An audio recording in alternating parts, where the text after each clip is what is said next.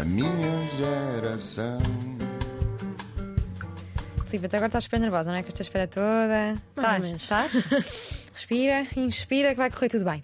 Este país também é para novos e é por isso que recebemos em estúdio uma jovem engenheira informática, finalista do Prémio Jovens Inventores 2023 do Instituto Europeu de Patentes. Nasceu em Lisboa em 96, mas gosta de passar muito do seu tempo livre em Estremoz, onde tem parte da família.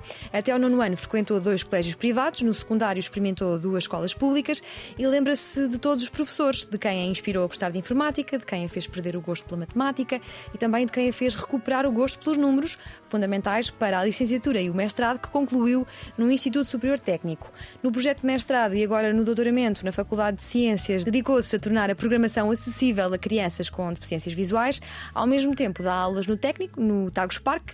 Filipa Rocha, muito bem-vinda e parabéns. Que bom é receber uma jovem que não só inventa, como sabe mesmo inventar. Obrigada. Tu desenvolveste um sistema que permite hum, aprendizagem digital inclusiva para crianças com deficiência visual e explica-nos a todos os que, como eu, não percebem nada, nadinha de programação, que sistema é este? As crianças ah, começam a programar já desde o primeiro ano.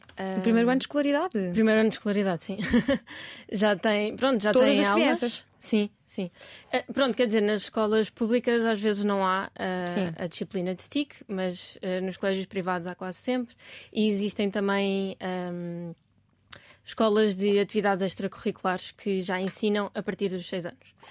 Ahm, e hum, o que é que acontece? As, as crianças começam ah, a aprender os conceitos básicos de programação, ah, como atacar problemas, e isto tudo através de linguagens mais simples, ah, linguagens por blocos, que é- são assim conhecidas, em que eles têm de arrastar os blocos.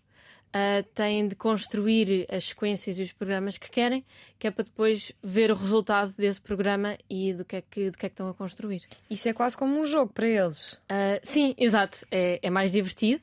É uma abordagem mais divertida à programação e eles depois conseguem ver o resultado. uh, podem criar um jogo mesmo, Sim. ou podem criar só assim uma sequência de imagens, um vídeo. Uh, conseguem fazer muita coisa. Sim, e sentes que as crianças aprendem de facto a programar ou é uma, ah, um, um veículo para desenvolverem outro tipo de, de competências no futuro? É assim, elas aprendem os conceitos básicos, não é? Claro que não ficam um, logo super programadoras, não é? Como quem sai de, de uma licenciatura ou do mestrado. Mas só os conceitos básicos já, lhe dão, já lhes dão ali as bases um, para se quiserem uh, entrar nesse mundo, ir para linguagens mais complexas um, e, e programarem uh, softwares mais complexos, não é? E quais é que são as competências eh, que são mais relevantes nessa, nessa altura, né? Nesse fa- nessa fase tão iniciática? Sim, os mais relevantes eh, eu diria que são como atacar os problemas, ver outra forma de atacar os problemas, pronto, em inglês é problem solving. A construção eh, de- das sequências, perceber o que é que é uma sequência, ver o resultado quando criam qualquer coisa, ver que resultado é que aquilo dá, perceber que ahm, existe um- uma ligação ah, entre estarem a programar e aquilo estar a acontecer no outro lado. Mas tu desenvolveste um sistema que, que- para todas as crianças ou para as crianças com, com deficiência visual? O nosso objetivo inicial era tornar acessível a crianças com deficiências visuais. Ok. Porque já existem muitas ferramentas para crianças ahm, normovisuais. Sim. Ah, então o nosso objetivo foi mesmo para crianças ah, com deficiências visuais, mas que eu acho que pode ser utilizado por todas as crianças. Sim. E até é um dos nossos objetivos é que seja utilizado em colaboração. Possa ser utilizado em sala de aula, ah, em casa com os pais ou com os irmãos. E como é que tu chegaste a essa ideia? Foi ao ver os números, cerca de 90 milhões de crianças e adolescentes em todo o mundo vivem com alguma forma de, de perda de visão? Uhum. Ah, por acaso não. Ahm, Descobriste mais tarde. Descobri, exato, descobri mais tarde. Um, é assim, eu às vezes, eu acho que hum, quando nós não nos apercebemos, quando nós não vivemos certa realidade, nós não nos apercebemos que as coisas estão a acontecer. E foi mesmo, foi só mesmo quando o meu orientador de mestrado me ah, mostrou esta realidade e que havia crianças com deficiências visuais que não tinham acesso ou à programação ou a brinquedos ou, e às vezes à Sim. cultura, também acontece. Um, foi só quando ele me mostrou esta realidade que eu tive noção que, que, era, que era um problema a, a atacar, Sim. que, que era algo a fazer. E ficaste logo imediatamente convencida. Sim, fiquei. Sim, eu na altura até eu tinha, tinha contactado para fazer uma tese uh, em fisioterapia. E ele, tendo em conta o meu background uh, de já ter dar, dado aulas e babysitting e tudo, ele ficou a olhar para mim e disse: hum, aí. Mas sentiste logo capaz de abraçar esse desafio? Não tiveste de, de, ir pesquisar, fazer uma preparação, saber se estarias à altura, o que é que seria preciso e como é que foi essa desenvoltura de, de, de ideias e capacidades para, para o objetivo? Uh, por acaso não, fui, fui mesmo tipo, ok, oh, tá bem, então vá, vamos fazer isto. e qual foi o primeiro passo? Um, pronto, uh, como uma tese de mestrado a Amanda, foi todo o, o background, ver o que é que existe, o que é que não existe, como é que podemos fazer as coisas. Um, tivemos também em colaboração com os professores do agrupamento das Alaias. Uhum. Um, levámos algumas coisas que já existem, alguns uh, brinquedos e uh, ferramentas para, para, as crianças aprenderem a programar e perguntámos: ok, o que é que funciona, o que é que não funciona, onde é que nós podemos basear-nos, o que é que faz sentido, o que é que não faz sentido e recebemos assim o feedback deles e começámos a trabalhar sobre isso. Isso a nível do mestrado? A nível do mestrado. Mas depois tu seguiste para o doutoramento ainda com Exato. esta temática, com Exato. este problema para atacar, não é? em que é que diferencia o que desenvolveste no mestrado do que estás agora a desenvolver no doutoramento? Ótima questão. um, pronto, o meu mestrado foi mesmo focado em uh, perceber os problemas, perceber, ok, isto é uma solução para estes problemas. Uh, e fechar aqui Sim. neste sistema. Uma, dirias que é mais teórico do que agora o doutoramento? Hum, em termos de aplicabilidade no mundo real, nas escolas? É diferente. Eu, então explica-nos. Eu acho que é muito diferente. Um, pronto, no mestrado ficámos ali, fechámos com o sistema, descobrimos os problemas, a maneira de resolver os problemas. No doutoramento estou muito mais focada em um, como é que isto pode funcionar em colaboração. Como é que isto pode funcionar mesmo nas escolas ou sendo um, um, um produto que eles possam ter em casa uh, que possam colaborar com os amigos, com os irmãos. Uh, estou mais focada aí na parte da, da colaboração e que isto funcione um, mesmo, que isto funcione nas escolas, nas salas de aula. Nas salas de aula, uh, o que é muito importante são os nossos professores. Quem é que foi o professor que te desmotivou para os números ou de que forma é que te fizeram desmotivar e como é que te recuperaram? Porque a matemática é uma dor de cabeça para muitos e, como eu dizia há pouco, é fundamental para, para quem quer escolher programar e engenharia. Sim, é verdade. Uh, eu, eu lembro-me que até ao sexto ano eu gostava de matemática era fácil. eu gostava bastante de matemática, era bastante fácil, eu fazia tudo direitinho. Um, ali a partir do sétimo ano a relação ficou assim um bocadinho mais complicada, uh, um bocadinho com as inequações. Uhum. Um, pronto, a professora que eu tinha na altura também não nos dávamos muito bem, okay. não éramos muito empáticas. um, e pronto, essa relação foi ficando, foi deteriorando até, até ao décimo primeiro. e depois no décimo segundo tive um, tive uma explicadora ótima, tipo, que fez perceber que, ok, a matemática é fácil, tipo, uh, andaste aqui a complicar, mas na realidade matemática é fácil e é giro e é divertido. Uh, e depois, mesmo quando entrei na faculdade, uh, foi tipo, ah, ok, é continuar. Mas tu aí já sentias que tinhas uma especial tendência para os números e para. Não programavas, não era? Não tiveste programação no primeiro ano? Não. Gostavas de ter tido? Uh, por acaso, pronto, tive... nós tínhamos uma professora de informática que eu acho que é raro. Sim, eu tive TIC no décimo, não, não décimo na minha altura. Tu Pronto, eu já tinha informática no primeiro. Okay. Mas eu acho que tinha muito a ver com o colégio onde eu estava. Sim. E a okay. professora que nós tínhamos era muito dedicada. Mas pronto, a nossa informática ok, era um bocadinho mais básica. Nós jogávamos jogos de computador, uhum. mas era giro e era divertido e dava-nos ali aquele gosto para pa estar ali com a tecnologia. E eu lembro-me que no terceiro ano uh, eu já fazia PowerPoints. Sim, no terceiro ano já, fazia, já sabia fazer PowerPoint, já sabia mexer no PowerPoint todo, guardar-te, isto e aquilo. E eu acho que, pronto, tendo em conta a nossa geração e a nossa educação, não, não é o mais comum. Um, esta professora era mesmo dedicada, tipo, nós gostávamos Sim, imenso. Um bom dela. professor faz uma grande diferença faz, é? faz. Na, na, no gosto pela, pela matéria. E o que é que essa criança uh, que não gostava de matemática e passou a gostar não sabia e agora sabe sobre crianças que têm algum tipo de perda visual? Um, não sabia nada mesmo. um, porque é. Eu acho que eles acabam por viver num mundo um bocadinho à parte. Culpa da nossa sociedade. Porque. É a sociedade que os põe de parte. Eu acho que sim. Porque não há razão nenhuma para que uh, a escola não seja toda inclusiva.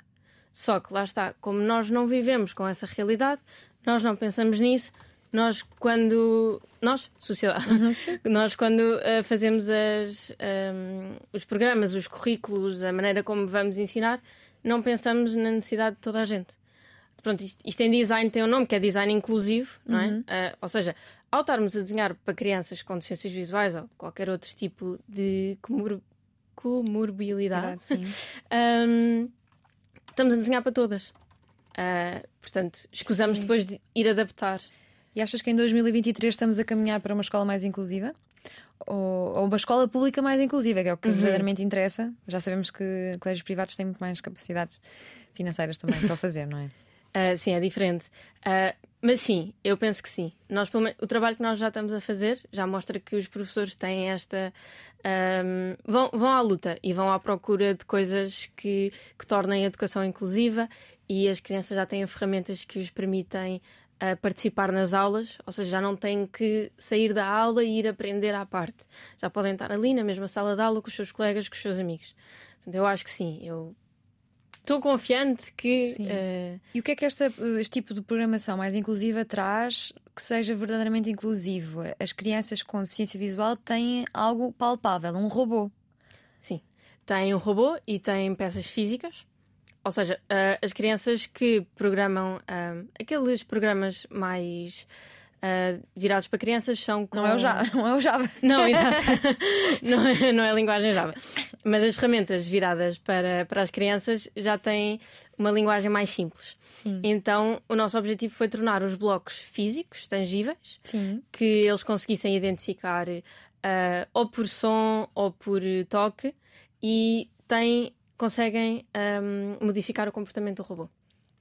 E, e, portanto, aí já estão a programar o robô, já conseguem dar-lhe movimento, som, luzes, um, conseguem criar uma história. Sim, eu há pouco falava dos, dos, dos, cerca de 90 milhões de crianças e adolescentes em todo o mundo que vivem com alguma perda de visão. Uhum. Isto é um incentivo para que o, o, sistema que criaste siga o seu rumo e ultrapasse as fronteiras portuguesas. Sim. Tens esse objetivo? Tenho, tenho, tenho, tenho esse objetivo. Eu não sei se isto vai ser como um produto comercial ou se vai ser assim um bocadinho mais uh, aberto, mas o meu objetivo é que isto fosse disponível e estivesse disponível para todas as crianças em todo o lado, em todo o mundo. Sim, e do que é que precisa? Financiamento? Apoios? Uh, sim, uh, preciso de. Aproveita o microfone e pede aquilo que precisa. Tens aqui uma câmera, se quiser olhar nos olhos. Um, preciso de aprofundar o conhecimento, claramente. Um, porque este, pronto, as necessidades aqui em Portugal se calhar são diferentes uhum. das necessidades em Marrocos, não é? Sim. Um, e já existem um, já existem investigadores que fazem uh, esta, um, esta exploração em, noutros sítios, portanto é é colaborações, é, é financiamento, é tempo. Sim. é, é tudo. É preciso um bocadinho de tudo, na realidade. Sim. E vais conseguir. Depois deste pedido, acho que sim. Olha, quando olhas para a programação e para as crianças com mais apetência, há alguma diferença entre os meninos e as meninas? Não. Quando olhamos para os cursos de engenharia, ouço muitos amigos engenheiros que dizem que há muito mais uh, rapazes do que raparigas nestes cursos. É verdade. Confirmas ou, ou desmentes? É verdade, é verdade. Eu, quando entrei, nós éramos 15 raparigas e 80 rapazes, Exato. portanto, logo aí dá para ver a discrepância. Uh, mas eu não vejo, eu com as crianças eu não vejo mesmo diferença. Uh, claro que há umas que podem gostar mais ou menos de estar ali a brincar com os legos e estar a aprender, mas isso não vai Sim. variar por serem rapaz ou rapariga. Mas se calhar trabalhar com elas desde cedo vai fazer com que esse fosso de género uhum. no curso também diminua. Sim, não? não? claro que sim. Um, expor as crianças uh, à programação e à tecnologia logo sim. desde pequeninas dá, dá, outro, dá outra motivação. Como é que tu foste exposta? Foi no técnico? Ou já tinhas bases já antes do técnico? o técnico é muito exigente. É, Às vezes sim, mais, um ou não? Houve muitas noitadas, aprendi a beber café. não vias antes do técnico. Não. Um, é tão exigente quanto dizem e quanto algumas notícias nos fazem uh, crer? É, é assim, foi, foi definitivamente exigente, uh, não foi fácil, não, não passei a todas as cadeiras à primeira, uhum. um, mas eu acho que tive. Nós tínhamos um, um, bom grupo, nós colaborávamos imenso uns com os outros e isso não significa que nós não tenhamos aprendido menos. Sim. Uh, nós estávamos a aprender em conjunto. E portanto eu acho que isso facilitou imenso Sim. o nosso percurso. E tu passaste a aprender a, a ensinar programação Sim, na, também. na Happy Code. Exato, certo? Exato. Foi no mestrado, no início do mestrado, eu não tinha a certeza se queria mestrado, se queria trabalhar, descobri a Epicode. Um, o que é que é, para quem não conhece? É, pronto, é uma escola de atividades extracurriculares uhum. para, aprend- para, as crianças aprenderem tecnologia no geral. Um, eles, eles programavam uh, jogos, uh, eles aprendiam a ser youtubers, uh, eles programavam Sim. aplicações, drones, também tínhamos aulas Sim. com drones. Um, era muito giro. E aí, quando deste aulas na Epical, já estavas com o projeto inclusivo ou foi não, depois? Ainda não, foi depois. Sim, está tudo muito encadeado, exato, não é? Exato, exato. Uh... há um sentido lógico para o, que foi, para o que foi decorrendo no teu percurso. Sim, eu, eu, a Epical veio assim um bocadinho. caiu do céu, na realidade porque foi eu e uma amiga encontrámos a vaga e candidatámos. É que o teu professor aparece depois a dar-te a Sim. sugestão, o professor Hugo Nicolau a dar-te a sugestão, mas já tinhas uma experiência com crianças em programação.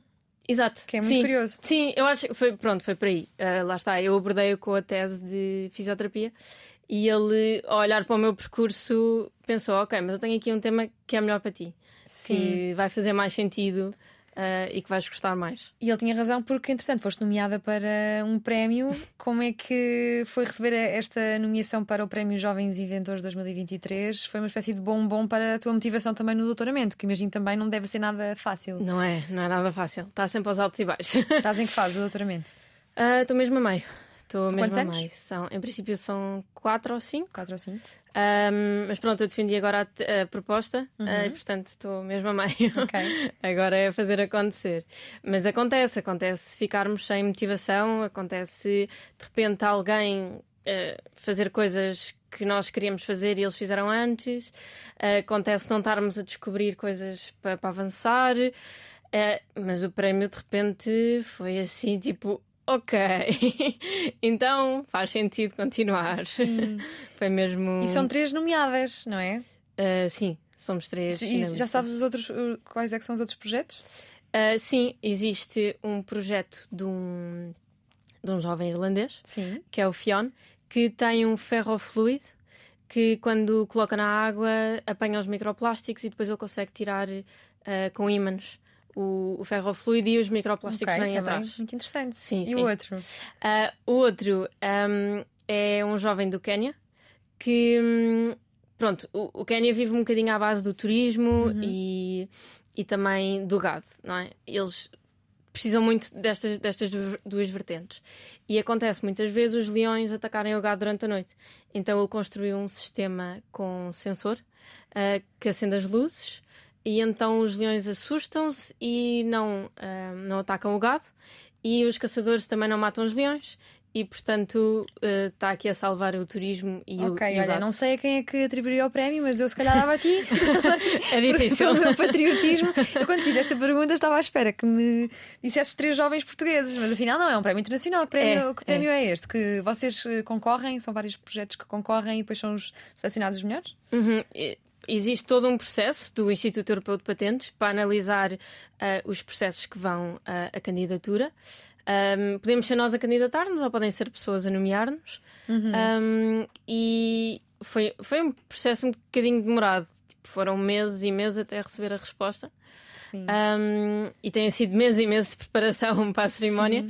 Um, mas eles passam, eles veem se já existem patentes, se não existem patentes, se é inovador, se não é inovador.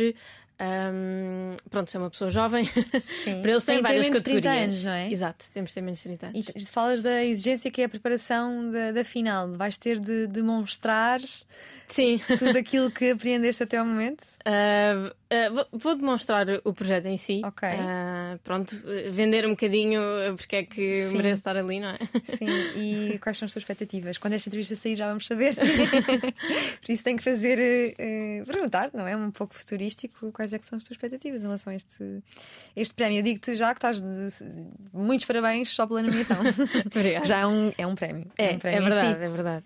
Tem, tem aberto imensas portas, tem, uh, tem-me dado imensas oportunidades de, de demonstrar o meu trabalho e de hum, descobrir uh, outras pessoas e outras colaborações. Tem, tem sido fantástico. Um, agora o futuro, não sei. Acho que tem, tem os dois muito potencial. Sim. Um, e pronto, é. Vamos acompanhar. Exato. Olha, tu sempre trabalhaste com crianças, Sempre. fizeste babysitting, também foste monitora de campos de férias. Uhum. Porque esta é a tua sensibilidade para com os mais novos? Assim, hum, eu acho que na realidade eu ainda sou uma criança, eu ainda me considero uma criança, não é? Portanto, é. Não sei, eu sempre gostei muito de trabalhar com crianças, de estar ali a fazer os campos de férias, é divertido. hum, é, é, é mesmo impressionante ver tipo, as crianças felizes. Tipo, é, é bom. E criativas, não é? Ainda com o espanto sim, todo nos olhos. exato. E ver tudo, ver, ver como é que eles veem o mundo. Ah, Dá-nos outra perspectiva. E pronto, a minha opinião é que as crianças merecem tudo. As Sim. crianças veem o mundo de uma forma super inocente e estão sempre a descobrir coisas novas.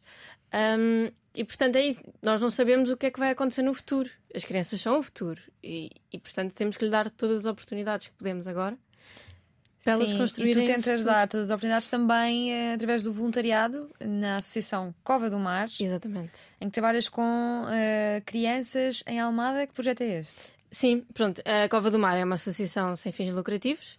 Ah, nós, ah, nosso, nosso objetivo é defender os direitos humanos ahm, do ambiente e dos animais de forma igual, Ah, mas tudo começou com os campos de férias com as crianças ali na zona de- da Cova do Vapor e do bairro do Segundo Torrão. Ah, pronto, que são bairros de génese informal, ahm, em que as crianças, na realidade, não têm acesso a tudo o que as outras crianças à volta têm, não é? E isso não é justo. E, portanto, nós tentamos fazer o que conseguimos. E o que é que vocês têm conseguido? E o que é que querem continuar a alcançar? Claro, nosso objetivo é tudo, é dar-lhes todas as oportunidades que existem.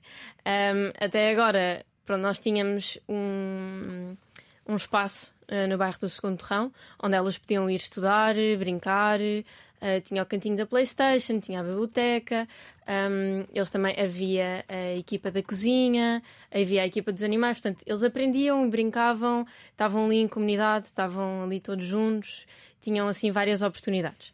Conseguiam tinham um sítio para ir depois das aulas também, que era, que era muito bom. E eles gostavam muito da, da Fábrica dos Sonhos. E queres levar programação às crianças do segundo terrão em Almada? Também, também, também já dei. Já deste? já, já, tivemos, já tivemos algumas aulas no início. Pronto, iniciação ou, ou, ah, como é que o computador mexe, o que é que estamos a fazer, o que é que são os programas básicos. Ah, fizemos assim um bocadinho de iniciação à tecnologia. Ahm, pronto, entretanto, pandemias da vida e ah, tivemos que parar, ainda não retomámos, mas agora com o novo espaço, em princípio, ah, vamos retomar tudo, todas as atividades, vamos conseguir pôr tudo, pôr tudo a andar outra vez. E a tua vocação para o voluntariado não se fica por aqui. Estás também envolvida na Just a Change, em que defendem o direito à habitação. Ah, sim, Aqui já exato. não tanto para as crianças, claro que também pertence às famílias que, que, Uhum. Que precisam de, de uma casa. Porque é que te envolveste neste projeto e de que forma é que eh, vão para a frente com os vossos trabalhos nesta associação? Hum, eu por acaso não sei como é que me envolvi, mas foi logo desde ini- no início da faculdade eu descobri o projeto e gostei muito, identifiquei-me muito ah, e comecei hum, a voluntariar, a fazer voluntariado. Ah, pronto, é, o objetivo é o alívio à pobreza em Portugal. Ah, existe, nós reabilitamos as casas ah, tanto de famílias que precisam como de instituições. Hum, e não sei, tudo tudo o que possa fazer a diferença, eu, eu- tento ir. Quem é que passou essa, essa semente de, de querer ajudar e fazer a diferença? Não sei. Não foi a família, foi a escola? Amigos? Não, não sei mesmo, acho que. À tua volta tens muitas pessoas que também gostam de meter as mãos no mundo dessa forma? Tenho. Uh, rodeei-me, rodeei-me de pessoas que gostam de ser ativas e gostam de estar um, com as mãos na massa Sim. e de fazer a diferença. Um, pronto, identifico muito com elas, não é? Mas é porque não gostas de estar parada? Não, não gosto de estar parada. Precisas de, de ação. Como é que tens olhado para esta crise de habitação que, que vivemos e de forma bem grave? Pois, eu tento. Tento fechar-me na minha bolha. Para não sofrer muito. Exato. Uh, pronto, eu tenho a sorte de ter uns pais que in- ainda me aceitam em casa, não é? Sim. Uh, e, e, portanto, agradeço imenso e tento fechar-me ali na minha bolha e tentar uh, ficar um, o máximo que puder. Um, Sim, e, e para quem nos está a ouvir e que nunca teve uma experiência de voluntariado, o que é que é necessário para ser voluntário? É preciso, a partir da disponibilidade de tempo. Como é que tu geres isso, ainda por cima com o doutoramento? tempo. Um, eu agora. Pronto, eu percebi que o doutoramento era tudo assim um bocadinho. uh, tem- é um trabalho. Uh, É um não trabalho, parece, sem mas é, sim. mas é um trabalho. E na realidade. um, eu, eu, eu digo sim a tudo. Isso também pode ser um problema. Exato. Eu digo sim Atenção a ao tudo. burnout. E, hum, e no início até estava a ser difícil a gerir tudo. Um, os babysittings, o doutoramento, um, a associação estava a ficar mesmo complicado. Uh, portanto, eu percebi que e tive que dar um, um passo atrás. Mas é. envolve uma gestão de tempo e de saúde mental. uh, Sim, algo. exigente, sim. exato. uh, Olha, em relação a- a- aos- ao ensino privado e público, ah, tens a experiência dos dois. Que diferenças é que tu notaste, passando entre o privado e o público? Notei que tinha um bocadinho menos de apoio. Mas também, pronto, eu fiz a transição com o secundário, não é? Sim. Portanto, é, é- se calhar é, é normal haver um bocadinho menos de apoio. Um, Sentia-me ligeiramente mais livre, porque e vinha quando queria, se quisesse, saía da escola às horas que eu queria. Um, mas é- é- o- a maior diferença ah, para mim foi o décimo ano ter ficado sem professores tipo, durante muito tempo. Isso eh, quebra, quebra a educação, quebra ali a nossa Ficaste sem professor no aprendizagem. décimo ano? Como assim? Sim, ah, portanto, na altura nós tivemos uma ou duas semanas de aulas de matemática. A professora meteu baixa, nós não soubemos nada. Isso é escola pública? Escola pública. Ok. Um, a professora meteu baixa, nós ficámos à espera, à espera, à espera, à espera, à espera e quase no fim do primeiro período é que voltámos a ter professor.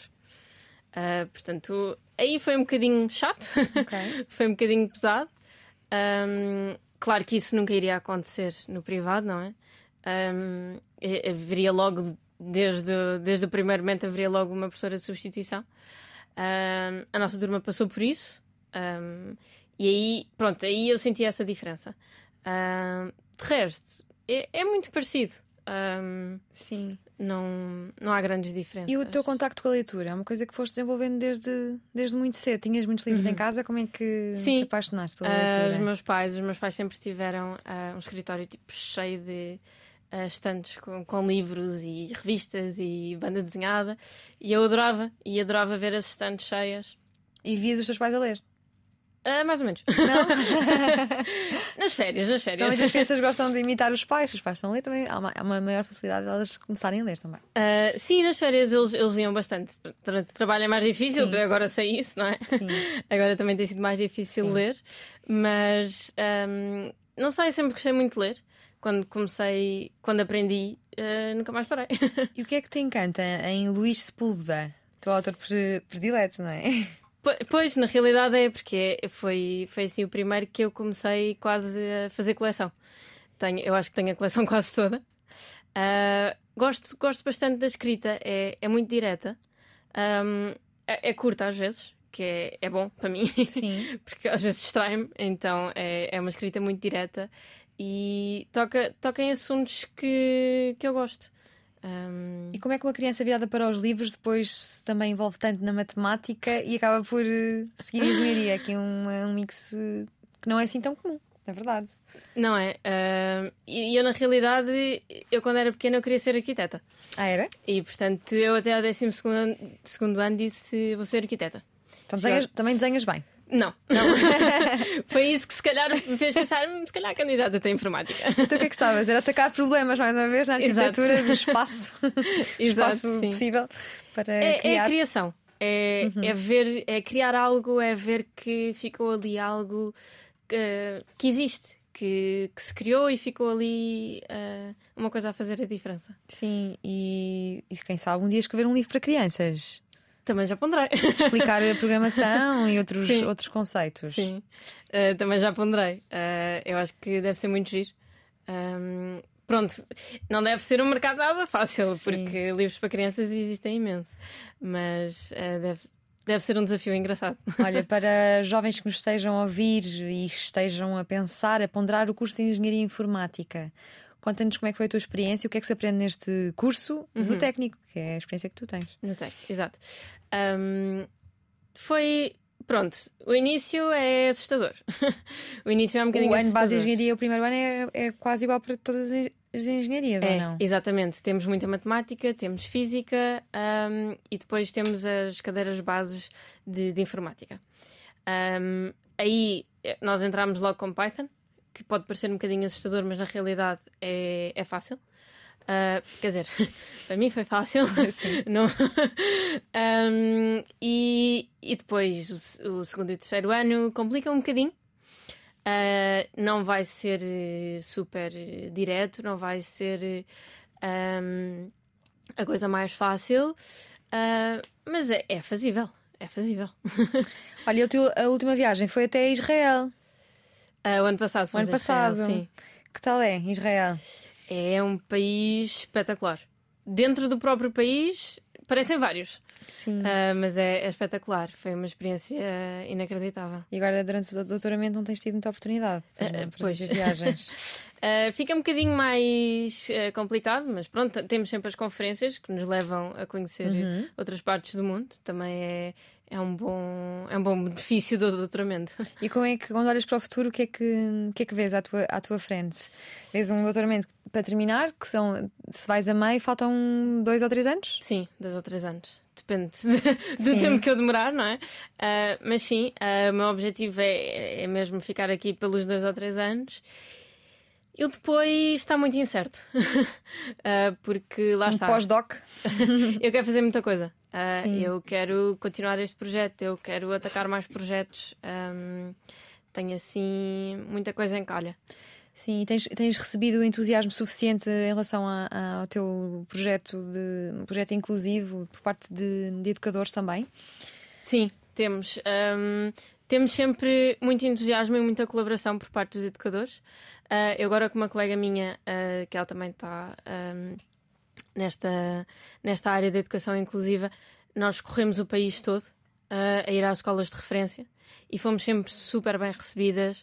Uh, os professores estão sempre dispostos a dar mais contactos, a ajudar-nos, a dar-nos feedback, uh, porque também, também é útil para eles o nosso trabalho, não é? Eles também conseguem ajudar os seus alunos e eles têm sido cinco estrelas a, a receber-nos e a, a ajudar-nos com, com os nossos projetos. Mas são vocês, ou és tu que procuras as escolas, ou as, ou as escolas é que vêm à, à tua procura? Não, eh, ainda somos nós à procura das escolas. É? Mas o objetivo é que se, se inverta, não é? Agora já temos uma rede de contactos, eh, já, já os conhecemos todos muito bem, mas é, é- agora é um bocadinho mútuo. Ahm, Mas fomos nós que fomos à procura. Sim. Os professores têm muito trabalho Ah, e nem sempre pronto, têm essa disponibilidade para andar à procura. Não é? Sim. Olha, uma mensagem para, para aquele teu professor que se fez afastar da, da matemática. Ah, Não, não tanto para ele, mas para os professores que podem, podem, podem de alguma forma desmotivar os alunos. Ehm, Uhum. Nós não somos nada sem, sem bons professores, não é? é verdade. Ahm, eu, eu diria que é um bocadinho mais de, de empatia, um bocadinho mais de calma, Ah, porque Um, eu acho que agora é uma coisa que já percebemos melhor, que é nós não aprendemos todos ao mesmo ritmo, nós não, não captamos as coisas da mesma maneira. E hum, eu acho que é, é, ter um bocadinho mais de empatia, um bocadinho mais de calma quando, quando estamos a ensinar. É respirar fundo. Sim. Eu própria já passei por isso. Às vezes é preciso respirar fundo Sim. e repetir. Sim, isso é, uh... esta é uma ideia interessante, porque a escola muitas vezes usa os mesmos, sempre os mesmos métodos para crianças uhum. muito diferentes e no facto, é. e, e, o teu trabalho entra mesmo nesse, nessa ideia, não é? De que todas as crianças são, são crianças diferentes e têm necessidades Exatamente. de aprendizagem muito, muito distintas. O sistema que tu criaste é adaptado a crianças. Seria possível uh, fazer uma adaptação para pessoas que querem aprender mais tarde, adolescentes e até adultos? Uh, sim, uh, claro Achas que, poderia sim. ser a mesma ferramenta ou teria de ter alguma adaptabilidade, adaptabilidade consoante a faixa etária? Eu diria que sim, que é preciso adaptar um bocadinho, porque pronto, legs são divertidos para crianças e nós, mesmo com, com as crianças sim. com quem eu costumo trabalhar, as mais velhas no início gostam, mas depois é tipo. Mas se uma pessoa quisesse aprender agora com 30 ou 40 anos, uhum. uma pessoa com deficiência visual, a programar, achas que o método poderia ser o mesmo? Ou seria possível a pessoa aprender? Sim, não, claro, seria totalmente possível a, pessoa aprender. Uh, eu diria até que pode ser uma boa abordagem inicial. Uh, começar ali ter ficar com uma noção espacial do que é que é como, é, como é que o código pode ficar construído e o um, e o que é que faz ao robô, não é? Como, como é que o robô reage ao, ao, código, uh, mas depois evoluir eh, talvez por programação por voz ou programação por áudio, outras ferramentas que já existem. A inteligência, a inteligência artificial aqui também pode dar uma ajuda? Ou nem por isso? Como é que estás Sim. a acompanhar o, o, advento? Agora está a crescer com muita força, não é? Estou, estou a usar e a abusar. Tens usado o ChatGPT no teu Sim. doutoramento? Mas com recomendação dos meus orientadores. Ah, eles não sabem quando. Eles têm de saber tudo o que tu fazes lá? Uh, não, não, mas eles recomendaram, tipo, usa. Falas todos os dias com o ChatGPT? Uh, quase todos os dias. Falaste hoje já? Não, hoje não.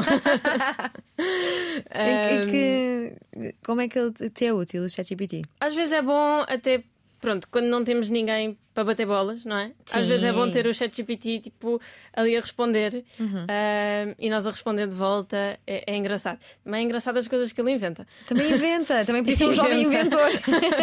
inventa imenso. Sim. Mas... Em que é que sentes que ele inventa mais? É quando fazes perguntas mais, mais específicas ou perguntas que são depois de 2021 e ele aí já não sabe? Uh, não, sim. Se for, se for muito, muito específica a pergunta, ele responde muito direto se houver ali um espacinho para ele dar asas à criatividade. Ele, ele aproveita. Já, já, já foste enganado alguma vez? Um, nós, eh, sim, sim. Uh, e foi ele... um professor teu que disse: Olha, que isto não é bem assim. Não, ok, eu percebi. Ah, tu conseguiste perceber, sim, não? Tu não, sim, não chegaste a ser totalmente enganada. Não, não, exato. Não, é que eu já percebi, não, se, perguntares ao ChatGPT quem foi uma certa pessoa, ele às ele vezes inventa. consegue inventar. Sim, ele inventa, ele inventa. ver que não, isto não é verdade. Fizemos, já, já fizemos esse teste, já fizemos esse teste com, com, no nosso grupo e ele inventou nomes tipo, de artigos, os títulos dos Sim. artigos. Uhum. Os artigos existem, para que é que ele foi inventar Sim. outros? Tipo, não havia necessidade. Mas é, mas é engraçado. Sim, então é perigoso, pode ser perigoso, é. não é? Para quem não tiver um sentido crítico bem, bem apurado, em que é que o ChatGPT já te foi útil? Achas que vamos ter cada vez mais teses de doutoramento com apoio do ChatGPT? Eu acho que tem de ser usado com, com cuidado. Uh, porque, por exemplo, eu às vezes peço ajuda para remodelar um texto, uh, refazer um texto, não é? Um, se calhar qualquer coisa que eu não tenha certeza, que não está muito bem um, organizada, Sim. e eu peço-lhe ajuda.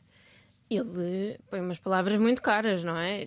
Trabalhas com ele em inglês? sim, em inglês. Funciona melhor em inglês, não é? Sim, sim. Uh, quer dizer, na realidade eu nunca testei em português. Ok.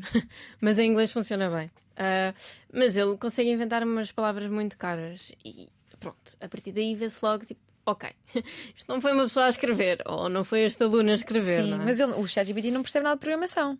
Uh, não, percebe. Percebe? Ele, sim. Mas, mas da parte teórica, não é? Não vês ali tabelas e números. Faz, faz, faz. faz. Sim, sim. E Excel também. Olha, essa fa faz Excel. faz Excel. Ele às vezes manda-me smiles. Eu descobri essa há pouco tempo.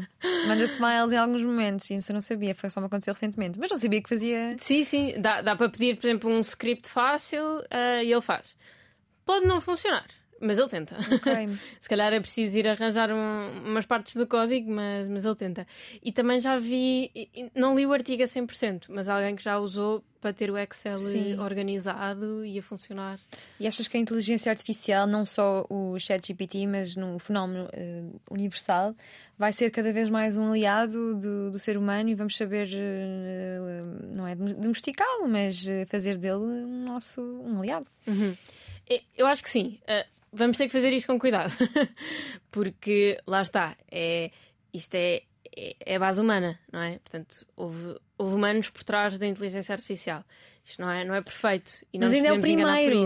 Eh, Eu só espero que vá cada vez melhorando e que deixe de, de inventar, não é? Não, sim, claro. E ele pede desculpa, olha, para lá de inventar, ele desculpa. O último, não, ele pede imensas desculpas, ele é Sim, educado. sim. Uh, mas eu acho que tem que ser feito com cuidado. uh, porque, não sei, aquelas teorias de sci-fi eu não acredito a Sim. 100%. Achas que nunca vai substituir eh, um engenheiro informático, por exemplo? Não. Nenhum Tenho a tipo de inteligência que não. artificial? Não o chat, mas um outro tipo. Uh, a 100%, um engenheiro informático a 100%, não. Porquê é que um en- um engenheiro informático não pode ser substituído por inteligência artificial? Isso, pronto, a engenharia informática tem, tem muito a ver em encontrar o problema, solucionar o problema, mas sempre em iterativamente, eh, com iterações. Eh, nunca fica perfeita à primeira. E portanto, a inteligência artificial, ok, que ela própria também se pode ir modificando, hum, mas daí ah, resolver a 100% tudo o que o engenheiro informático faz, eu acho que não. Olha, e o A chat. Sim. da criatividade também Sim. não tem. Ele escreve poemas, são um bocado básicos. Achas que o ChatGPT vai ter uma versão inclusiva para pessoas com deficiência audiovisual? Ah, Com deficiência visual? eu espero que sim. Não tem ainda, certo? Ah, que eu saiba, não. Ah, É, com voz, por exemplo. ah, pronto, aí se calhar existem as ferramentas como Agarras a na resposta e Siri, passas- a Cortana e afins, ah, que já têm um bocadinho de inteligência artificial, não é? Ah, o ChatGPT em si eu acho que não. Já ouvimos falar da inteligência artificial feminista que seja menos tenha menos bias. Bias. Ahm, será que podemos ter também uma inteligência artificial mais inclusiva? Também seria importante. Sim, seria muito importante. Eu, eu acho Não, que não te sim. vês aí a trabalhar nessas áreas Claro no futuro? sim. Eh, lá está, eu- uma das minhas várias hipóteses para o futuro é ir para uma destas grandes ahm, empresas de software e ah, tentar atacar a acessibilidade logo desde o início, não é? Porque o sistema operativo é a base de todas as aplicações. Sim. Portanto, se a acessibilidade estiver resolvida logo desde o início, já, já é um grande passo para, para todo o design. Sim, mas então, portanto, a investigação não fará parte do teu, do dos teus planos futuros? Não querás ser uma académica, mas alguém que está numa empresa? No início, sim. Será. Tenciono voltar mais tarde, mas para já é, é sair da academia. Por estes dias, dedica-se de corpo e alma a um doutoramento que pretende ajudar a eliminar barreiras educativas com recurso a peças de programação e já em pequena, com 10 anos, ia para a biblioteca jogar computador, o que não era assim tão comum naquela altura. Era na biblioteca que passava os intervalos, a ler ou a ver filmes, andava sempre com um livro atrás. Lia a turma da Mónica no carro ou o Tintim encostado à estante. Luís Sepúlveda é hoje um dos seus autores preferidos.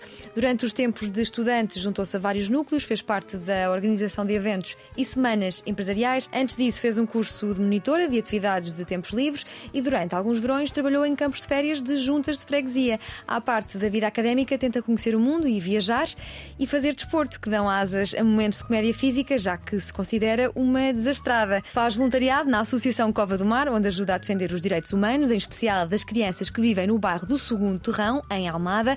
Acredita que todas as crianças têm o direito a brincar sem ter de pagar e todas as crianças têm o direito à educação e a sentirem-se seguras. Na Just a Change defende os direitos da habitação e o direito a ter uma casa com condições humanas. Entrou como voluntária e aprendeu a ser trolha ao rebocar paredes. Aprendeu a trabalhar em equipa e a compreender melhor a condição de vida humana. Identifica-se tanto com o projeto que até tem uma cadela chamada Trolha. Nós só podemos agradecer à Filipa Souza Rocha por todo o cimento que colocou nesta conversa na última hora na Antena 3 e na RTP3. Filipa, obrigada. Obrigada. O que vamos fazer?